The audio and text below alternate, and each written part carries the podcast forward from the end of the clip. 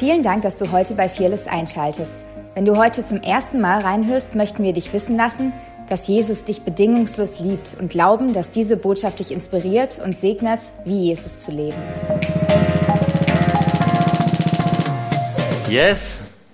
Was für ein genialer Gottesdienst. Gefühlt war da schon so viel drin, dass äh, ja, ich theoretisch mich einfach hier runtersetzen könnte und wir beten einfach weiter Gott an. Aber ich habe was aufs, aufs, Herz bekommen für diesen Tag, für diesen Morgen. Ähm, und äh, das hat mit dem Thema Beziehungen zu tun, Beziehungen und Freundschaften. Und ich möchte euch einfach so ein bisschen in mein Herz hineinnehmen, was, was Gott am, zu mir geredet hat in den letzten Wochen. Und ich glaube, dass das ein elementares Fundament ist für uns als Church, auch wenn wir in das kommende Jahr hineingehen, in das Jahr 2021. Ich glaube, dass das nächste Jahr alles sprengen wird, was wir bisher an Erwartungen und Vorstellungen haben, weil ich glaube, dass Gott immer mehr und größer denkt als wir. Und ich fordere dich heraus, dass du ganz bewusst dich da einklingst in diese Größe, die Gott vorhat, auch im kommenden Jahr. Und ähm, es geht, wie gesagt, um Beziehungen. Ich habe das Thema überschrieben mit Beziehungsweise. Also da ist das Wort Weisheit mit drin. Und ich glaube, dass Beziehungen ein Schlüssel sind, um den Himmel auf die Erde zu holen. Und das, was im Himmel ist, das Reich Gottes in unserer Gesellschaft, in unserer Welt, hier in Schöneich, in deinem Leben, zu manifestieren und auszuleben. Und ähm, das Thema hat vielleicht, denkst du, was mit Weihnachten zu tun, weil Weihnachten ist das Fest der, der Freundschaft, das Fest der Familie, wo alle zusammenkommen. Vielleicht könntest du auch meinen, das Thema hat was mit Corona zu tun, weil Corona sozusagen der Beziehungskiller ist und der Gemeinschaftskiller ist, ja, mit Abstand die äh, schlimmste Krankheit, die die Welt je gesehen hat, könnte man sagen.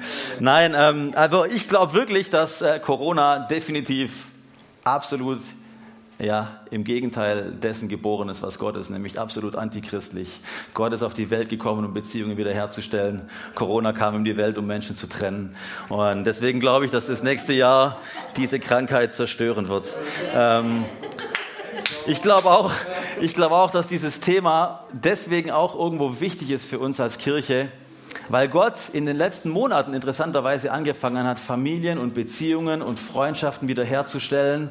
Da, wo Sachen kaputt waren, da, wo Sachen verfahren waren, da, wo ähm, Unversöhnlichkeit drin war, spüren wir das seit einigen Wochen, wie Gott bei dem einen oder anderen von uns aus der Kirche einfach Beziehungen wiederherstellt. Und ich glaube, dass da momentan ein Momentum Gottes ist, wo der Heilige Geist wirkt. Und ich möchte dich ermutigen, deine Hoffnung hochzustecken, ja? High Hopes. Wenn du in einer ähnlichen Situation bist heute Morgen, du sagst, hey, eigentlich, wir haben in der Familie, in Freundschaften, da sind Dinge passiert, wo mir Hoffnung fehlt. Ich glaube, heute ist ein Gott, heute ist Gott da, um Durchbrüche zu schenken. Wir haben gehört von Steve, ähm, ja, dass Gott wiederherstellen möchte, dass Gott erstatten möchte. Und ich glaube, dass das auch im Bereich von Beziehungen aktuell passiert. Deswegen, ja, mach dein, mach dein Herz auf, lass Gott da hineinkommen. Aber der, einzige, der, der, der eigentliche Grund, warum ich das Thema auf dem Herzen habe, ist nicht das, was ich gerade eben genannt habe. Ich glaube, dass in unserem nächsten Jahr, das empfinden wir als Leitungsteam, dass, äh, ja, wir nennen das Erweckung liegt in der Luft. Wir glauben wirklich, und das ist, glauben wir wirklich und wirklich, dass Gott mit einer neuen Bewegung in unser Land hineinkommen will, auf diese Erde kommen will und es die größte Erweckung der, der Geschichte geben wird. Und ähm, ich glaube persönlich, dass ähm, ja, dass, dass, dass Gott es auch ganz konkret hier vor Ort bei uns in Schöneich machen wird. Was kann das praktisch bedeuten? Ich glaube, wenn Erweckung kommt, dann stellt Gott Dinge wieder her. Ja, und dann kommt eine Dimension des Himmels auf die Erde, die wir bisher so in der Form noch nicht erlebt haben. Das bedeutet auch ganz praktisch, dass Menschen zu Jesus kommen. Ja, dass Gott Menschen zu uns führen wird, die ein Leben mit ihm beginnen werden. Und sie werden mit uns zusammenlaufen. Und äh, das wird definitiv Auswirkungen auf uns, auf, auf uns als Church haben. Und ähm, die Frage ist, sind wir bereit, diese Menschen aufzunehmen? Die Frage ist, sind wir fähig, diese Menschen aufzunehmen? Wir schreien alle, wenn Erweckung kommt, yeah, Erweckung, praise Jesus, ja. Wir springen in die Gegenwart Gottes, vielen Dank. Und ähm, wir freuen uns, wenn Menschen Jesus finden. Aber was würde passieren, wenn nächstes Jahr im Frühjahr hier irgendwas passiert und Gott irgendwas ausgießt und plötzlich anstatt 100 Leute, die wir aktuell in der Fearless Family sind, ein bisschen mehr, plötzlich 200 Leute da sind. Was passiert mit den 200 Leuten, mit den 109? Was passiert, wenn von diesen 109 Leuten 50 alleine die sind, die Jesus ihr Leben geben? Wollen wir, dass sie dann mitarbeiten, dass sie irgendwie in die Church eingegliedert sind? Oder wollen wir, dass sie Jüngerschaft erleben, dass sie von uns trainiert werden, so zu leben, wie Jesus gelebt hat? Und das an ihrem Platz, wo Gott sie platziert hat, dass sie das dort ausleben und reproduzieren. Wenn wir das wollen, dann ergeben sich da Fragen für uns ganz praktisch draus. Ganz praktisch gesprochen bedeutet das, wenn 50 oder 100 neue Leute kommen, brauchen wir neue Kleingruppen. Ja? Wir brauchen Menschen, die sagen, ich sehe eine Bestimmung auf deinem Leben und ich liebe dich so sehr, dass ich Zeit investieren möchte in dein Leben, um dich freizusetzen. Ich investiere in eine Beziehung zu dir, wo ich vielleicht gar nichts zurückbekomme. Dann reicht es nicht, dass wir einfach sagen, hey, wir haben hier äh, einen Kaffeedienst, der dann wieder laufen wird, weil Corona wird Geschichte sein. Ja, wir haben vielleicht irgendwie auf der Straße brauchen wir jemanden, der den Leuten beim Einparken hilft. Das ist alles cool, aber das ist nicht das, wie wir träumen, wie wir Menschen bauen wollen bei Fearless.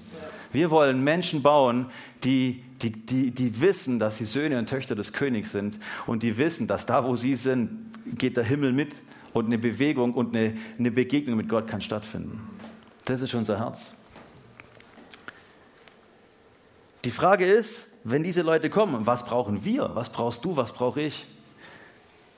Wie wachsen wir? Und ich glaube, ähm, wenn, wenn du bereit bist, da hineinzutreten, dann fordert dich Gott heraus, auch in Wachstum hineinzutreten.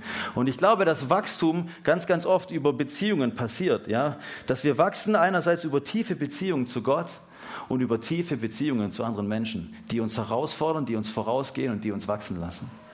Und da möchte ich so ein bisschen hineinspringen in dieses Thema. Ich glaube, dass wir als Menschen geschaffen sind für Beziehungen.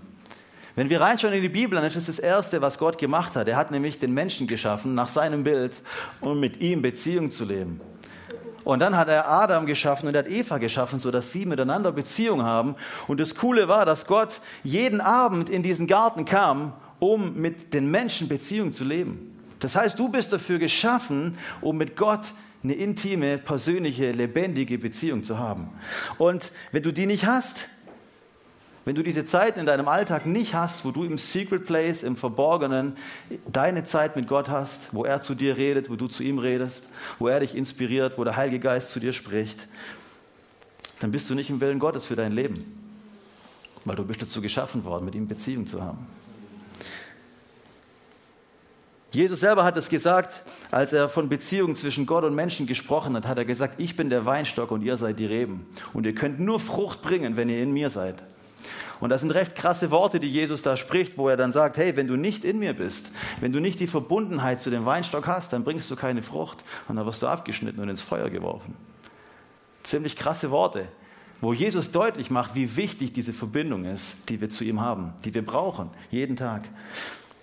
Und ich bin offen und ehrlich mit euch, das ist eine der größten äh, ja, Challenges im Alltag, diese Beziehung zu Jesus wirklich on a daily basis zu leben und diese Zeit zu nehmen, weil wir sind so beschäftigt, es gibt so viele Dinge, die unsere Zeit stehlen will. Und ganz oft lassen wir uns belügen und sagen, hey, das ist, das, das ist wichtiger, ich mache das später. Und aus später wird viel später und aus noch später wird morgen und aus morgen wird nächste Woche. Und gleichzeitig, neben deiner Beziehung zu Gott, bist du berufen, Beziehung zu Menschen zu haben. Und ich glaube, dass du ohne tiefe und authentische Beziehungen zu anderen Menschen, du ebenfalls nicht im Willen Gottes lebst. Das heißt, wenn dir tiefe Beziehungen und Freundschaften fehlen oder du das nicht für nötig erachtest, dann lebst du nicht in dem, was Gott für dich vorbereitet hat. Da musst du erst gar nicht fragen, Gott, was ist dein Wille für mein Leben? Es ist relativ einfach. Ja, leb Beziehung mit ihm, leb Beziehung zu Menschen und dann lass dich von ihm inspirieren und werde ein Weltveränderer. Weil das Potenzial schlummert in deiner DNA. Ob du das als Arzt machst oder als Banker oder als Ingenieur oder als Kfz-Mechaniker, ist völlig egal. Durch Beziehung, die Adam und Eva miteinander hatten, hatten sie einen Auftrag, den Garten, in den Gott sie hineingesetzt hat, zu bebauen und zu bewahren. Das heißt, ihre Beziehung, die war nicht nur zum Selbstzweck da, dass sie einfach das tolle Leben dort genießen, sondern Gott hat damit eine Bestimmung verbunden. Nämlich, dass sie den, den, den Bereich, den Gott ihnen gegeben hat, dass sie ihn bebauen, sprich ausbauen und dass das, was da ist, dass sie das bewahren. Und so glaube ich auch, dass ähm, Beziehung, die wir miteinander haben, dass ganz, ganz oft hinter den Beziehungen, die wir haben, ein Auftrag steht, eine Legitimation steht, ja, dass, dass Freundschaften, die Gott stiftet, Beziehungen, die wir Menschen miteinander haben, dass Gott da was hineinlegt, wo er sagt, hey, und diese Beziehung soll nicht nur dazu da sein, damit ihr einfach eine schöne Zeit habt, sondern ihr sollt durch eure Freundschaft buchstäblich die Welt verändern. Und auch wenn wir so hineinschauen in die Bibel, was, ja, was da über das Reich Gottes gesprochen wird, über, über das, wie Gott mit Menschen unterwegs war, dann ist da ganz, ganz oft, sehen wir, dass Gott ein Gott der Familie ist, dass Gott ein Gott der Beziehung ist. Und ähm, ich möchte einfach so durch, durchrauschen und euch da einfach mit reinnehmen. Ich glaube, dass Gottes Reich an sich Familie bedeutet. Alleine wenn wir Gott anschauen, der Vater, da heißt es nicht der Boss, sondern der Vater. Der Sohn und der Heilige Geist. Die drei sind eins. Wir hören von äh, Gott im Alten Testament, dass er der Gott Abrahams, der Gott Isaaks und der Gott Jakobs ist. Ein Gott der Generationen, der Familie wertschätzt. Jesus sagt selber, er tut nur das, was er den Vater tun sieht. Sprich, er steht in einer permanenten Verbindung mit seinem Vater und er imitiert ihn, er ahmt ihm nach. Ja, so wie meine kleine Tochter mir nachahmt, wenn sie sieht, dass Papa irgendwas macht, ja, so imitiert Jesus den Vater und so sollen wir Jesus nachahmen. Jesus ist dein großer Bruder und du bist dazu berufen, sein kleiner Bruder, seine kleine Schwester zu sein. Und das Coole ist, du darfst sogar größer werden als er, weil er gesagt hat, er soll größere Dinge tun als ich. Unglaublich. Der Gott des Universums, Jesus, sein Sohn, ja, der Sohn Gottes, der gesagt hat, hey, du darfst größer werden als ich. Wahnsinn. Sprengt meine Vorstellungskraft. Jesus selber hat gebetet, als er, als er da im Garten gerungen hat, hat er gesagt, lass, lass sie, lass, lass die Menschen eins sein, so wie wir eins sind.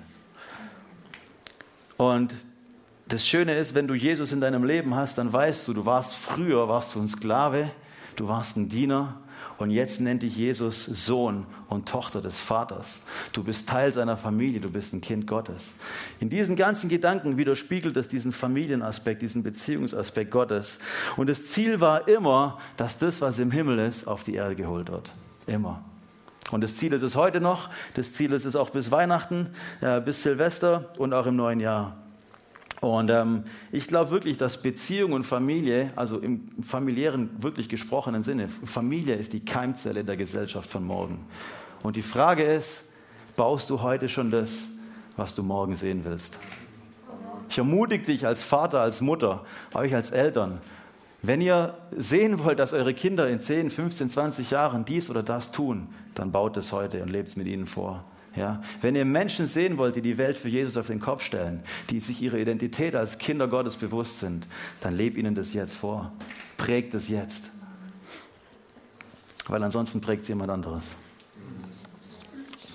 Ich glaube, dass Gott auch heute wiederherstellen will. Ganz bewusst. Ich habe das schon als Eindruck aufgeschrieben, bevor wir überhaupt heute hier reingelaufen sind. Ähm, in Maleachi 4, da heißt es, dass äh, Gott Beziehungen herstellen will, von den Vätern zu den Söhnen und ich glaube, dass einfach das heute ganz besonders passieren soll und dass heute dann eine Durchbruchsatmosphäre ist, dass verlorene Söhne und Töchter zurückkommen, dass Familien wiederhergestellt werden, ähm, aber dass das nicht nur in Familien passiert, sondern auch Freundschaften. Ich habe empfunden, dass Leute hier sind, die sind enttäuscht worden von engen, guten Freunden in der Vergangenheit ähm, und das hat dein Herz zerstört, das hat die Beziehung zerstört und ich glaube, dass da heute eine Hoffnung und eine, eine Gnade da ist, dass Gott das wiederherstellen kann. Ja, dass Gott das, was du vielleicht für nicht möglich hältst, dass das Gott ähm, ja, einfach restaurieren kann. Wenn wir Church als Familie betrachten, und das ist unser Herz, Familie ist einer unserer Kernwerte als Fearless Church, ähm, dann glaube ich, dass das bedeutet, dass auch, so wie es in Psalm 68, Vers 6 heißt, dass Gott Einsame zurück in Familie führt und auch im Kontext von Gemeinde, dass Leute, die, die, die im Prinzip keine geistliche Heimat haben, dass Gott sie hier hineinführt und sie hier hineinbaut und sie in Kontext von Familie zurückkommen, wo sie Wertschätzung, wo sie Liebe, wo sie ein Safe Place empfinden und wo Leute da sind, die anfangen an sie zu glauben und was in ihnen sehen, was sie vielleicht selber nicht mehr sehen. Ja? Und das aus ihnen herausholen. Und auch in der Familie, das wisst ihr selber, da läuft auch nicht immer alles Taco, da läuft auch nicht immer alles cool. Ja, da ist man auch ab und zu herausgefordert miteinander. Aber hey, so wachsen wir, so sind wir zusammengestellt. Ja, auch bei uns bei Fearless ist nicht alles äh, ähm, happy, clappy, shiny, shiny. Ja, aber wir sind unterwegs mit Jesus. Ja, und er ist derjenige, der shiny, shiny ist bei uns. Und äh, da ermutige ich dich einfach, dass du da, da hineinspringst. Ähm, die Bibel sagt außerdem ähm, in Matthäus, ähm, in, in Johannes 13, an der Liebe untereinander wird die Welt erkennen, dass ihr meine Jünger seid. Und das ist meine Sehnsucht. Äh, da steht nicht an den Zeichen und Wundern und an den, was auch immer, Totenauferweckungen oder so. Auch wenn ich das feiere, auch wenn ich da mit dem nachjage, das will ich sehen in meinem Leben. Ja, aber hier steht interessanterweise, an der Liebe untereinander wird die Welt erkennen. Ja, weil Liebe ist das, was überall fehlt. Ja, und ich glaube, wenn wir wirklich eine Beziehung miteinander haben, die von dieser Liebe geprägt ist, ja, wo man offen ist, wo man verzeiht, wo man neue Chancen gibt, wo man aneinander glaubt, wo man sich gegenseitig feiert, dann wird es erkennen. Das wird erkennbar und die Leute spüren das. Und ich glaube, dass Gott in unserer Gemeinschaft es schaffen kann, dass wir uns verbunden fühlen, auch wenn wir das menschlich gesehen fast unmöglich finden, ja, oder dass es schwer ist, eine Verbindung herzustellen in einer Community wie dieser. Und verbunden zu sein bedeutet für mich, dass du gekannt bist und dass du andere kennst. Dass wenn du hier hineinkommst, dass du weißt, hier bin ich kein No-Name. Hier bin ich jemand, ich weiß, hier gibt es Leute, die kennen mich, die kennen auch das, was hinter meiner Fassade steckt, hinter meinem Hallo, wie geht's dir? Ja, mir geht's cool und dir? Ja, auch passt. Und dass du auch Leute kennst, tiefer als das, was ich gerade gesagt habe.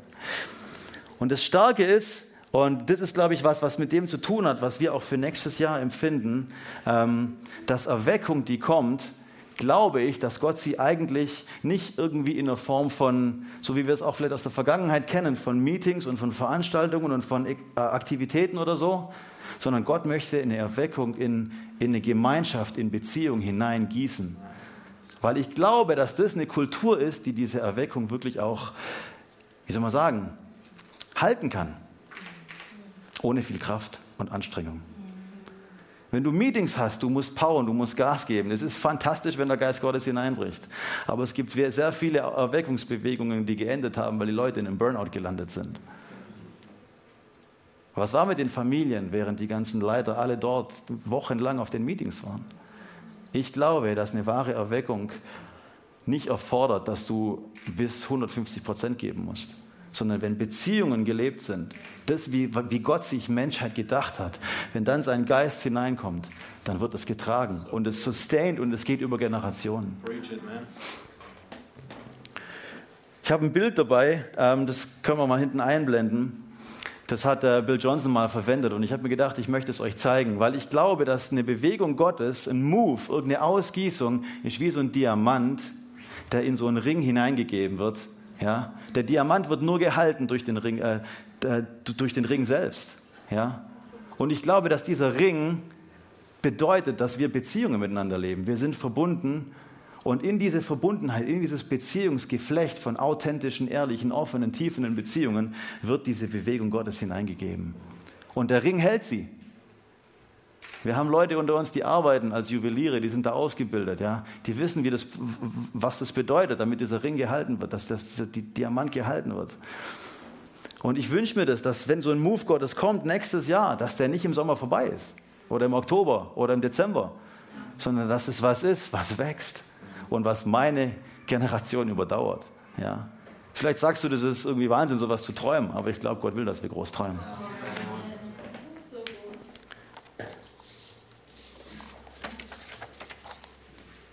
Ich glaube, dass gesunde Beziehungen, die du als Einzelner hast, aber auch gesunde Beziehungen, die wir als Church haben, dass die wirklich so ein Move, so eine Bewegung Gottes beherbergen kann.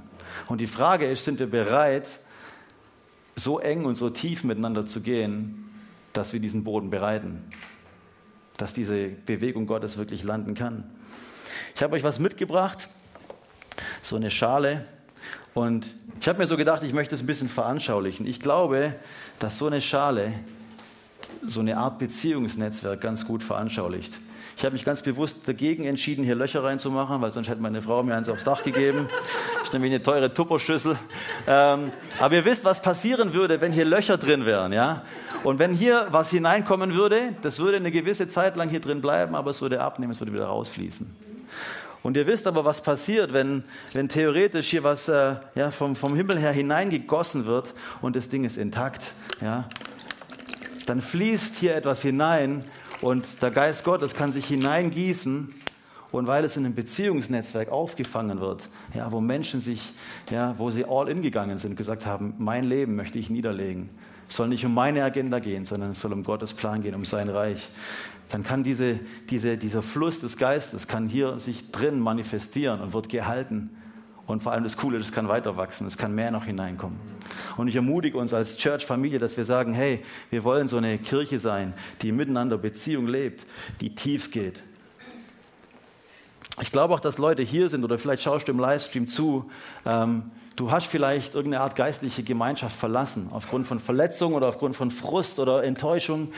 Aber ich habe heute empfunden, heute Morgen, als ich mit meinem Kaffee auf dem Sofa gesessen bin, dass Gott Leute zurückholen möchte. Und ich möchte dich ermutigen, wenn der Heilige Geist dich anspricht, bei dir zu Hause auf dem Sofa oder hier, du spürst es, ja, da ruft mich Gottes Geist zurück in eine Community, in eine Gemeinschaft, in eine, in eine Gruppe von Christen, wo ich mich wieder neu auch verletzlich machen darf, wo ich wieder neu wagen soll dann möchte ich dich ermutigen und dich herausfordern, dass du gehorsam bist und da auf den Geist Gottes reagierst.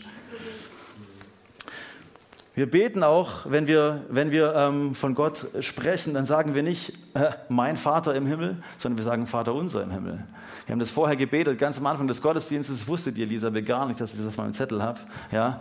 Auch in diesem Gebet, wo wir beten, Vater unser, da ist diese Familien, dieser Gemeinschaftsaspekt mit drin. Ja? Du betest nicht nur individuell zu Gott, weil du alleine mit ihm dein Leben lebst.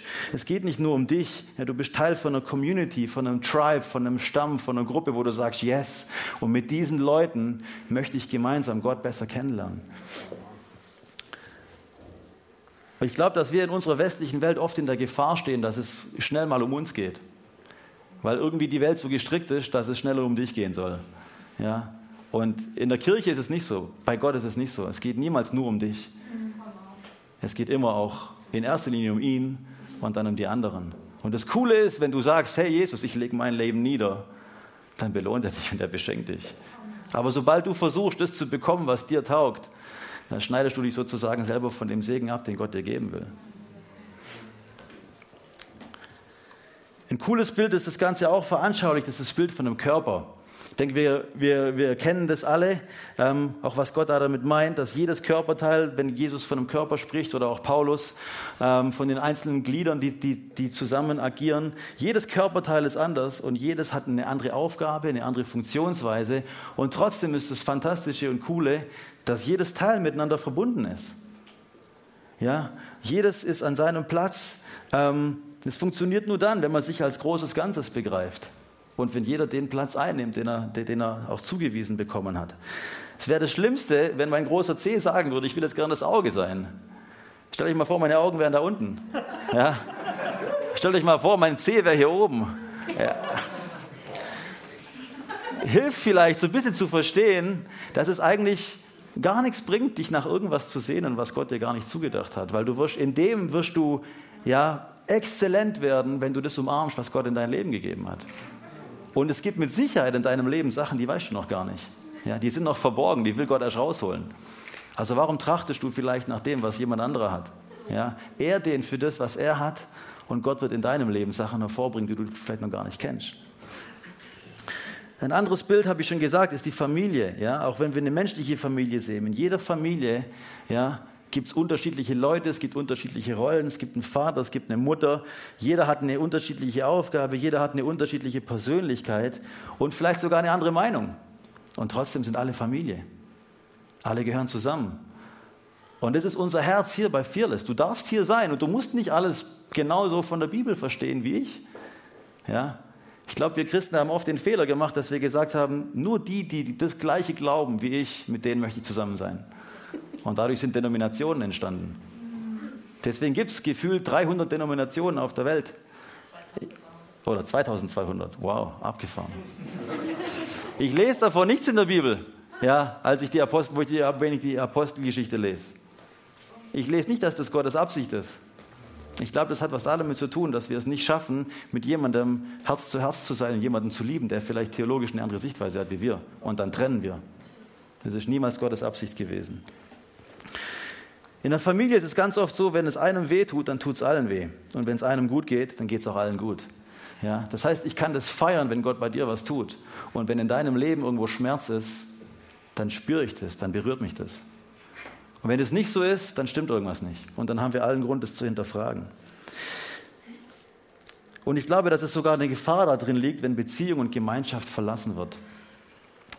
Bill Johnson hat mal ein cooles, eine coole Situation erzählt und die hat mich echt nicht losgelassen in den letzten Wochen. Er hat erzählt, dass sie mal zu Hause ein Lamm hatten.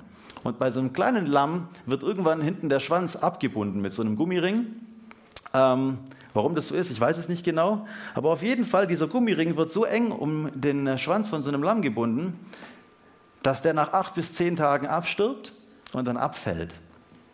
Und ähm, während diesem Prozess, wo das abstirbt, entstehen Giftstoffe in diesem Stück von dem Schwanz. Und es, weil es abgeklemmt ist, weil es ohne Verbindung ist zum Rest vom Organismus, stirbt es ab. Und ich fand, das ist ein sehr gutes Bild, was passieren kann, wenn du abgeklemmt bist von deiner persönlichen Beziehung zu Gott und wenn du abgeklemmt bist von tiefen, authentischen Beziehungen zu anderen Menschen.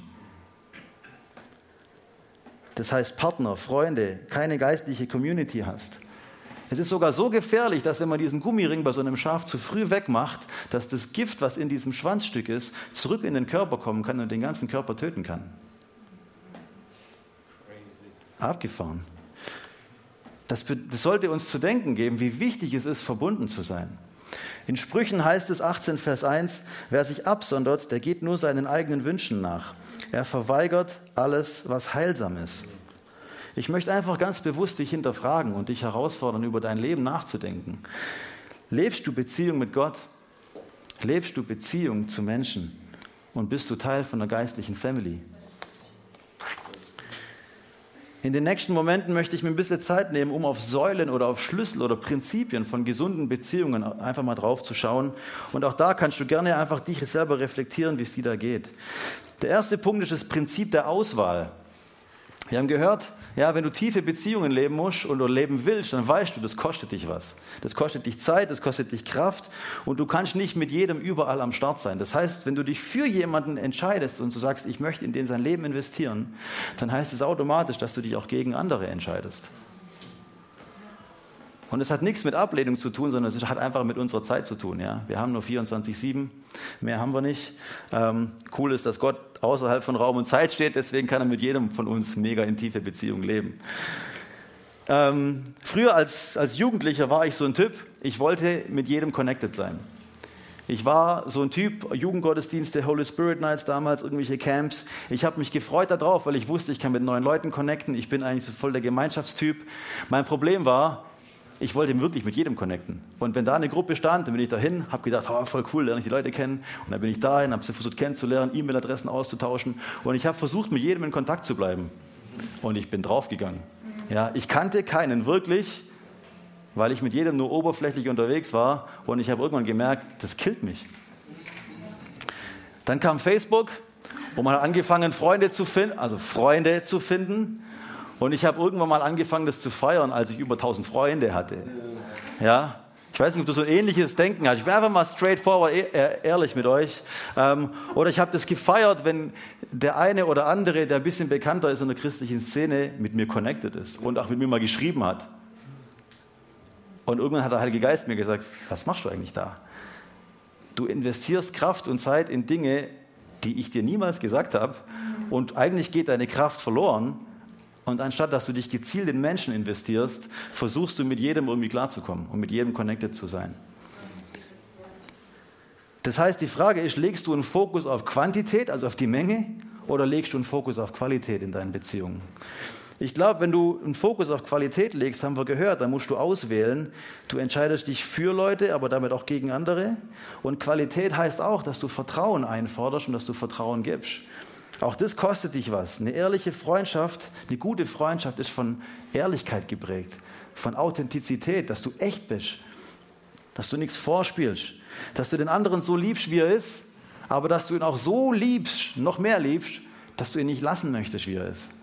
Ja? Sondern dass du Dinge in ihm siehst, wo du sagst, hey, da hat es noch Raum, verglichen zu dem, wie, wie er jetzt ist und zu dem, wie ihn Jesus sieht, da gibt es Wachstumspotenzial. Und du möchtest da hinein investieren und das hervorholen. In Sprüche 12 heißt es, der Gerechte soll seine Freunde sorgfältig auswählen, denn der Weg der Gottlosen führt sie in die Irre. Manche Leute legen, legen, legen diesen Vers auch so aus, du sollst gar keine christlichen Freunde haben. Das glaube ich nicht, weil wir wollen Menschen für Jesus erreichen. Aber ich glaube, wenn du, wenn du im Prinzip mehr geprägt wirst, als dass du prägst, dann hast du schon Grund, da mit dem Heiligen Geist darüber zu sprechen. Aber was da definitiv drinsteht, dass du deine Freunde sorgfältig auswählen sollst. Ein zweiter Punkt, da geht es um die Qualität. Ja, ist deine Freundschaft oberflächlich, habe ich schon gesagt. Ja, gibt sie dir, dann gibt sie dir keinen echten Hals, kostet dich auch gar nichts. Ja? Oder ist, hast du tiefe Freundschaften, für die du auch einen Preis bezahlst? Weil diese tiefen Freundschaften, die kosten dich was, die bringen dich aber auch weiter und sie fangen dich auf, sie fordern dich heraus, dass du wächst. In Sprüche 18 heißt es, manche sogenannten Freunde richten sich gegenseitig zugrunde, doch ein wahrer Freund ist treuer als ein Bruder. Sprüche 17, Vers 17 heißt es, ein Freund handelt immer liebevoll. Bist du in Schwierigkeiten, steht er, steht er dir bei wie ein Bruder. Mein Vater hat mal einen Freund gehabt, der hat ihn eines Tages angerufen und hat gesagt, hey, mein Auto ist kaputt und ich bin südlich von Barcelona in Spanien. Der, der Anruf kam nachts um elf. Um zwölf saß mein Papa im Auto und ist runtergefahren. Das hat so zu mir gesprochen, dass ich gesagt habe, hey, wow, was ist das für eine Freundschaft? dass man bereit ist, wirklich seinen Alltag, seine Agenda liegen zu lassen, einfach um seinem Freund zur Seite zu kommen. Weitere Kennzeichen von starken Beziehungen sind, habe ich schon angedeutet, Authentizität. Das bedeutet, dass du dich entscheidest, echt zu sein und dich nicht verstellst. Ja? Und das Schöne ist, dass Authentizität automatisch Vertrauen bewirkt. Weil wenn du echt bist, dann weiß der, dein Freund, dann weiß dein Gegenüber, wie er, wie er dich zu verstehen hat. Wenn du dich verstellst, bringt es eine Unsicherheit rein und er sagt, hey, gestern warst du so, heute bist du so, ich weiß nicht, wie du wirklich bist, ich kann dir nicht vertrauen. Ein guter Freund ist authentisch und der andere, der andere Freund weiß, hey, ah, so wie er jetzt ist, das ist echt, das kann ich glauben, das ist glaubwürdig, also fange ich an zu vertrauen. Vertrauen ist der nächste Punkt. Vertrauen entsteht durch Zeit, die man investiert. Vertrauen entsteht nicht sofort, ja? sondern du musst, du musst Zeit mit dem Menschen verbringen, damit Vertrauen wachsen kann. Und trotzdem glaube ich, dass Gott uns manchmal auch herausfordert, Vertrauen vorzuschießen, zu sagen, hey, ich habe keine Ahnung, wie du dich entscheiden willst und auch entscheiden wirst. Und ich möchte dich nicht kontrollieren, aber ich möchte dir zeigen, Grundlage ist, ich vertraue dir. Wenn du heiratest, schießt du Vertrauen vor weil du hast keine Ahnung, was da alles kommen wird. Aber du sagst, zusammen mit Gott vertraue ich. Ein weiterer Punkt ist Verletzlichkeit, Ehrlichkeit. Auch da musst du dich dazu entscheiden, dass du dich selber verletzlich machst, indem du Sachen von dir teilst, die vielleicht nicht jeder weiß. Und ja, das kann enttäuscht werden. Ja, du kannst verletzt werden. Aber Verletzlichkeit ja, auf Englisch heißt es Vulner Vulnerability. Also ja, wenn du vulnerable bist, dann heißt es, du bist weich. Ja, du teilst Dinge wirklich mit. Du bist in dem Moment authentisch und ehrlich. Und es geht definitiv unter die Oberfläche. Ein weiterer Punkt ist Demut. Bist du korrigierbar? Können Menschen in dein Leben hineinsprechen? Wie ist deine Herzenshaltung? Kannst du annehmen, wenn ein guter Freund dir Feedback gibt, das vielleicht wehtut? Hast du vielleicht sogar so ein Herz, dass du sagst, hey, ich möchte von jedem Menschen lernen können. Selbst sogar von Menschen, die mir nicht wohlgesonnen sind. Auch, auch sie tragen was, was mir dienen kann, wodurch ich wachsen kann. Und der letzte Punkt ist Accountability und Feedback. Ich finde diese englischen Wörter irgendwie cooler als die deutschen. Ich weiß nicht, woran das liegt. Vielleicht liegt es daran, dass ich Englischlehrer bin oder auch einfach die Sprache lieb. Aber Accountability bedeutet, dass du ähm, jemandem Rechenschaft ablegst über dein Leben. Du entscheidest dich dazu, ganz bewusst manche Dinge zu teilen und nicht vor Menschen zu verbergen. Und du gibst sogar Leuten das Recht, dass sie nachfragen können, dass sie in dein Leben hineinsprechen können. Es gab eine Zeit in meiner Ehe, wo ich manche Bereiche von meiner Frau versteckt habe und wo der Geist Gottes mir gesagt hat, Philipp, deine Frau ist dein bester Freund, ja, das ist den, der Mensch, den ich dir an die Seite gestellt habe. Fang an, sei authentisch. Und gib ihr die Möglichkeit, gib ihr das, das Recht, dass sie jederzeit jede Frage in dein Leben sprechen kann. Manchmal bedeutet es auch, dass wenn ein Freund in dein Leben reinspricht, dass er dir Konsequenzen von deinem Handeln aufzeigen will. Das hat nichts mit Strafe zu tun, aber er möchte dir zeigen, dass das, wie du gerade läufst, wo das vielleicht mal hinführt. Das bedeutet auch, dass er dich vielleicht in einem, in einem ehrlichen Gespräch an deine wahre Identität erinnern will. An das, was du vielleicht vergessen hast. Oder das, was du nicht mehr glaubst über dich selber. Und er dich zurückholen möchte in das, wie Gott dich eigentlich sieht. Das bedeutet auch, dass er automatisch, wenn er dir Feedback gibt, das auch vielleicht kritisch ist, dann bedeutet das automatisch, dass es auch eine Einladung ist in eine tiefere Beziehung hinein. Wenn du dich darauf einlässt. Und vielleicht bedeutet es auch manchmal, dass an der einen oder anderen Stelle ein bisschen Druck aufgebaut werden muss, dass du selber Sachen erkennst. Weil wenn immer alles happy clappy ist, glaube ich, tun wir jetzt manchmal schwer, Sachen zu erkennen. Ich möchte ein Beispiel geben. Ich habe im Sommer war mein Fahrrad kaputt. Also mein Reifen. Und ihr wisst alle, einen Fahrradreifen, den flickt man nicht, indem man den einfach rausnimmt und einmal von außen drauf guckt und dann sieht, ah, perfekt, da ist das Loch, machen wir mal zu pumpen wieder auf, läuft wieder. Wie findest du heraus, wo das Loch ist? Indem du Luft reinpumpst und diese Luft von innen praktisch durch den Druck, der entsteht, das Loch manifestiert und du das entdeckst, indem du es ins Wasser reinsteckst. Das heißt, manchmal muss innerlich ein bisschen Druck aufgebaut werden in der Freundschaft, damit manche Sachen hervorkommen. Und dann kann man dem begegnen. Dann kann Gott reinkommen. Dann kann Gott es berühren. Dann kann Gott es wiederherstellen. Ich möchte noch ein paar Verse aus den Sprüchen vorlesen. Da heißt es, also ihr merkt, die Sprüche ist echt ein sehr cooles Buch zum Thema Freundschaft und Beziehungen. Sprüche 28. Wer einen Menschen zurechtweist, der erntet letztlich mehr Dank als ein Schmeichler. Sprüche 27. Offene Zurechtweisung ist besser als Liebe, die sich wohlwollend zurückhält. Ihr merkt, das sind schwere, das sind schwere Worte, aber ich möchte wirklich tief gehen mit euch. Ich möchte, dass wir unsere Beziehungen hinterfragen und auf ein neues Level bringen, damit das passiert, was ich euch gezeigt habe. Damit da eine Bewegung Gottes entstehen kann, die in gesunde und tiefe Beziehungen hineingegossen werden kann. Eisen, mit Eisen schleift man Eisen und ein Mann schleift der Umgang mit seinem Freund.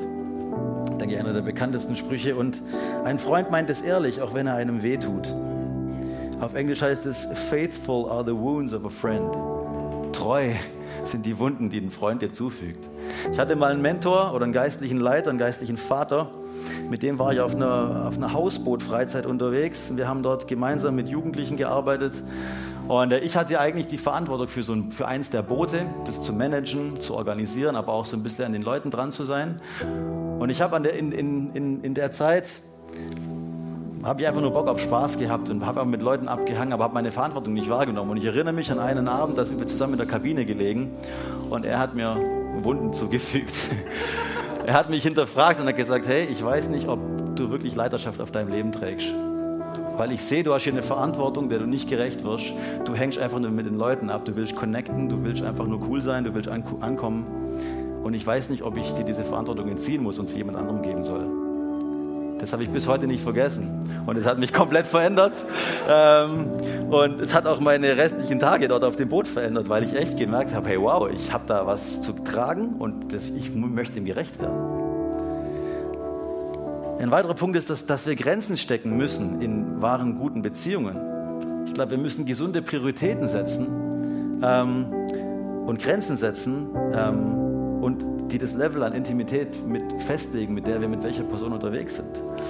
Und ich hatte den Eindruck in der Vorbereitung, dass eine Person da ist, ich weiß nicht, ob das im Livestream ist oder hier vor Ort, du bist so ein bisschen wie so eine Stadt ohne Mauern. Du bist einfach offen zu allen Seiten. Und ähm, ich hatte den Eindruck, dass du gerne auch so jemand bist, der es allen recht machen möchte, äh, der nichts verpassen will und du auch immer von anderen Dinge erwartest und brauchst, um glücklich zu sein. Und du kannst keine Grenzen setzen und auch keine Entscheidungen selbst treffen. Du tust dich mega schwer damit, weil du Angst davor hast, dass äh, wenn du Entscheidungen triffst, die von anderen abgelehnt werden und du dann unglücklich wirst, weil du ja deren Bestätigung brauchst. Und du im Prinzip wie so eine ungeschützte Stadt bist. Du überlässt anderen das Feld und dadurch hast du das Gefühl, dein Leben wird gelebt, aber du lebst es nicht, sondern andere leben es für dich. Und ich glaube, dass Gott heute Morgen das verändern will in deinem Leben. Dass er Mauern aufbauen will und dass er dich lernen möchte, wie du Grenzen setzen kannst. Um dich zu schützen, um auch klar Fokus zu setzen, auf welche Menschen du dich fokussieren möchtest.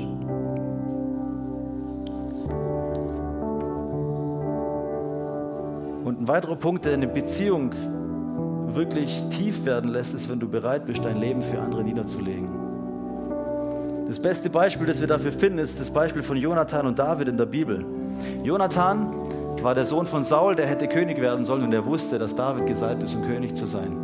Und Jonathan hat einen Schritt zurück gemacht und hat das abgegeben, was eigentlich laut Erbe ihm zusteht, weil er gesehen hat, da liegt was auf dem Leben von meinem Freund.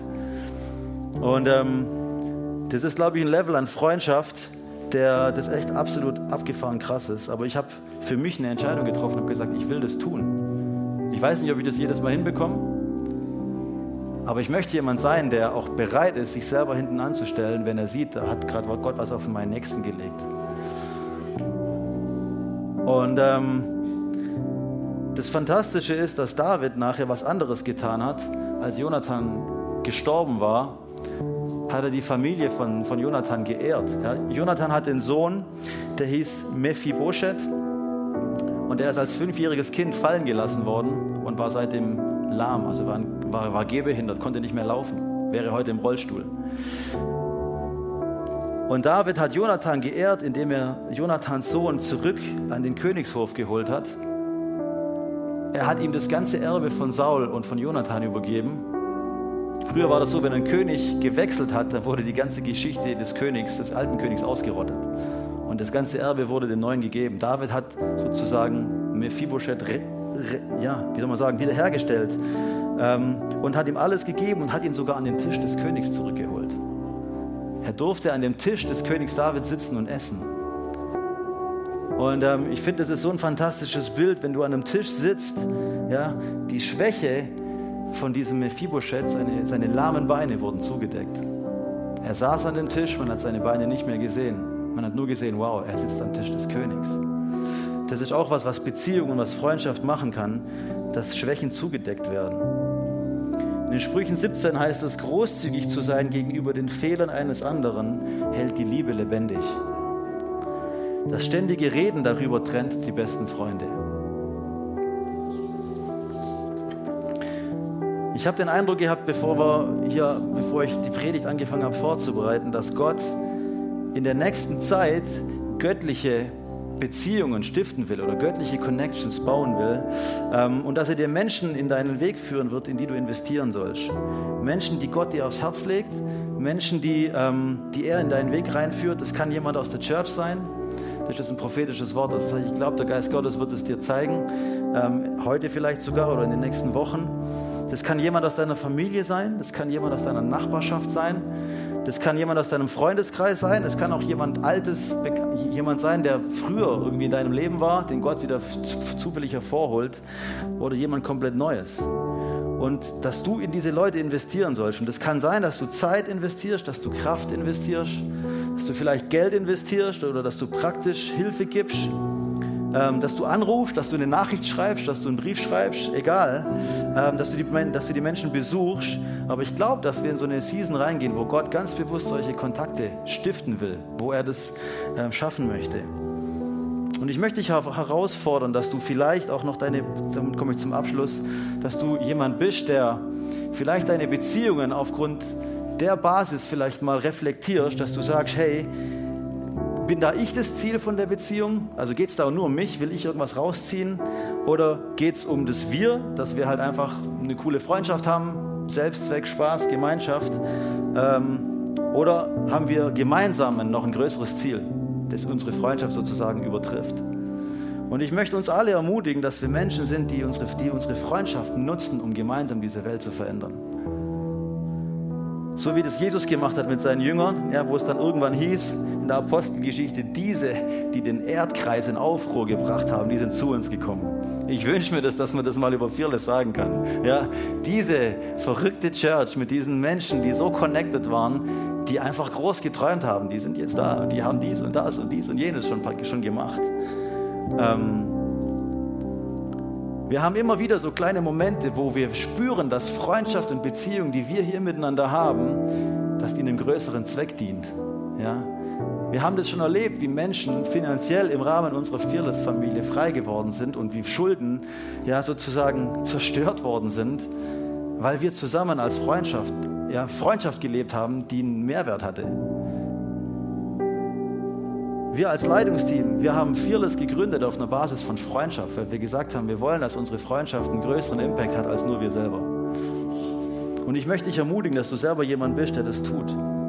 Dass du, in, dass du Menschen vielleicht äh, an deiner Seite hast, die Gott dir zeigt, in die du investierst, oder dass du Menschen dir holst in dein Leben, wo du merkst, ich brauche die, um wachsen zu können. Es jetzt, würde jetzt zu lange gehen, auf, auf Mentoring und Jüngerschaft und so einzugehen, aber ich möchte dich herausfordern, dass du das tust. Ja, dass du einfach mal mit Gott, vielleicht auch in der, in der Weihnachtszeit, einfach mal überlegst und sagst, Jesus, das sind meine Beziehungen. Wie siehst du das? Wie kann da Wachstum passieren? Wie kann da Tiefgang passieren? Wo muss ich vielleicht Stellschrauben verändern, damit ich wirklich noch mehr zu diesem Menschen werde, den du siehst, was du mich geschaffen hast?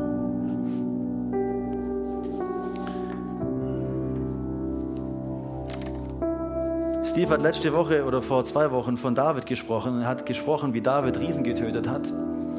Und dass David Freunde hatte, die später auch Riesen getötet haben.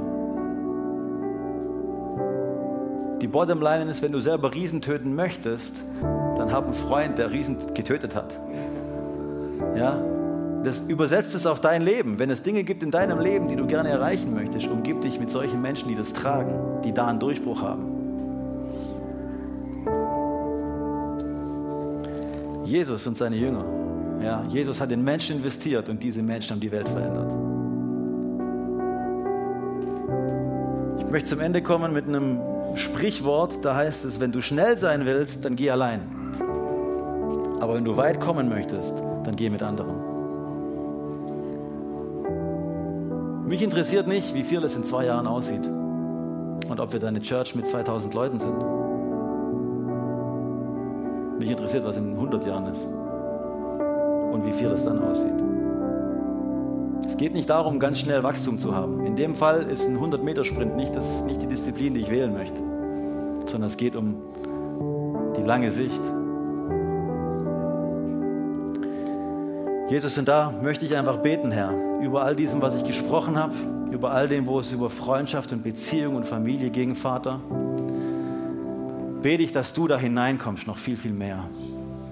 Ich bete, dass unsere Beziehungen, Jesus, nicht nur existieren zum Selbstzweck, sondern dass wir mit unseren Beziehungen und Freundschaften ganz bewusst in eine Tiefe gehen wollen, um dann in eine Weite zu kommen. Dass wir ganz bewusst tief gehen wollen und Wurzeln schlagen, sodass praktisch das, was sichtbar ist, dass das dann wachsen und gedeihen kann. Dass Früchte daraus entstehen, die einfach ja, Jahre und Jahrzehnte überdauern. Und ich bete, Jesus, das ist mein aufrichtiges Gebet, Herr, dass das, was nächstes Jahr kommt, was du vorbereitet hast, dass du das ausgießt, Herr, in, ja, in eine Community von Menschen, die sich füreinander hingeben. Denen es nicht egal ist, wie es dem Nachbar geht, sondern die wirklich sagen, hey, ich möchte dich kennen, möchte dich kennenlernen möchten als Community zusammenstehen. Wenn es dir nicht gut geht, dann laufen wir mit dir und weinen mit dir und tragen dich. Wenn du einen Durchbruch erlebst, dann feiern wir deinen Durchbruch mit dir, als wäre es unser eigener. Und Jesus, ich bete, dass du uns lehrst, was Beziehung wirklich bedeutet, was Freundschaft bedeutet. Ich bete, dass du uns Mut gibst, Jesus, auch Dinge anzusprechen in unseren Freundschaften, zu konfrontieren in Liebe, weil wir sehen, da ist Raum für mehr oder da entwickelt sich was in eine Richtung, wo wir nicht schweigen wollen. Ich bete, Jesus, dass äh, unsere Freundschaften dem höheren Zweck dienen, als nur, dass wir miteinander einfach coole Momente haben. Und Jesus, ich bete, dass du wirklich Menschen, die mit gescheiterten Freundschaften hier sind, wo in der Familie, wo, wo, wo Dinge auseinandergegangen sind, bete ich, dass du hineinkommst, Heiliger Geist, als Tröster, als der, der wiederherstellt, als der, der immer Hoffnung hat. Ich bete, Jesus, dass du ähm, göttliche Connections stiftest in den nächsten Wochen, wo du uns Menschen aufs Herz legst, in die wir auf die eine oder andere Art und Weise investieren sollen. Ich bete, Jesus, dass Menschen, die hier sind, die sich so fühlen wie diese Stadt ohne Mauern, Herr, dass du da hineinkommst während wir alle unsere Augen geschlossen haben, wenn das dich angesprochen hat mit diesem Bild, kannst du mir das ganz kurz durch ein Handzeichen signalisieren. Ist jemand da, der sagt, ja, das spricht mich an. Ich fühle mich manchmal wie so eine Stadt ohne Mauern. Ich fühle mich wie jemand, der ähm, ja, keinen Schutz hat. Ich will überall sein und nirgendwo. Vielen Dank. Jesus, ich bete, dass du da hineinkommst, dass du Mauern aufbaust, Jesus dass du mit Weisheit kommst, Jesus, dass da, wo Grenzen gesetzt werden müssen, dass Grenzen gesetzt werden, Herr.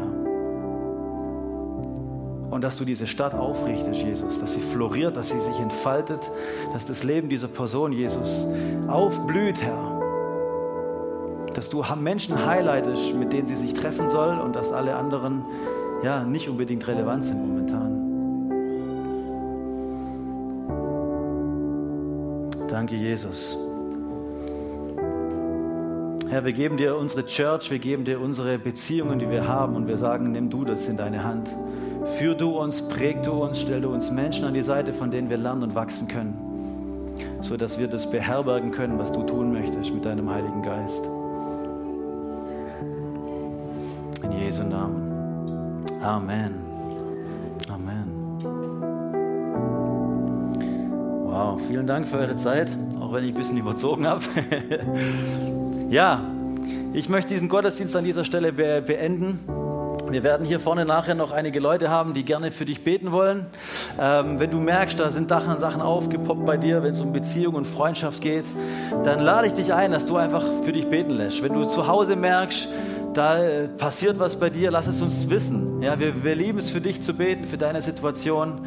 Ähm, und ansonsten, wenn ihr jetzt heute Nachmittag euch noch trefft, Beziehung lebt, Freundschaft lebt, wenn ihr essen geht, segnet die Menschen. Ähm, ja, seid einfach offen für sie, ihnen die Liebe Gottes weiterzugeben. Daran erkennt man das, dass wir Jesus in unserem Herzen tragen. In diesem Sinne einen gesegneten Sonntag euch, geniale neue Woche und ähm, bis zum nächsten Mal. Macht's gut, bye bye. Danke fürs Reinhören. Wir glauben, dass der Heilige Geist durch seine Liebe, Kraft und Wahrheit Veränderung bringt und dich zurüstet, diese Begegnung in dein Umfeld hinauszutragen. Sei gesegnet.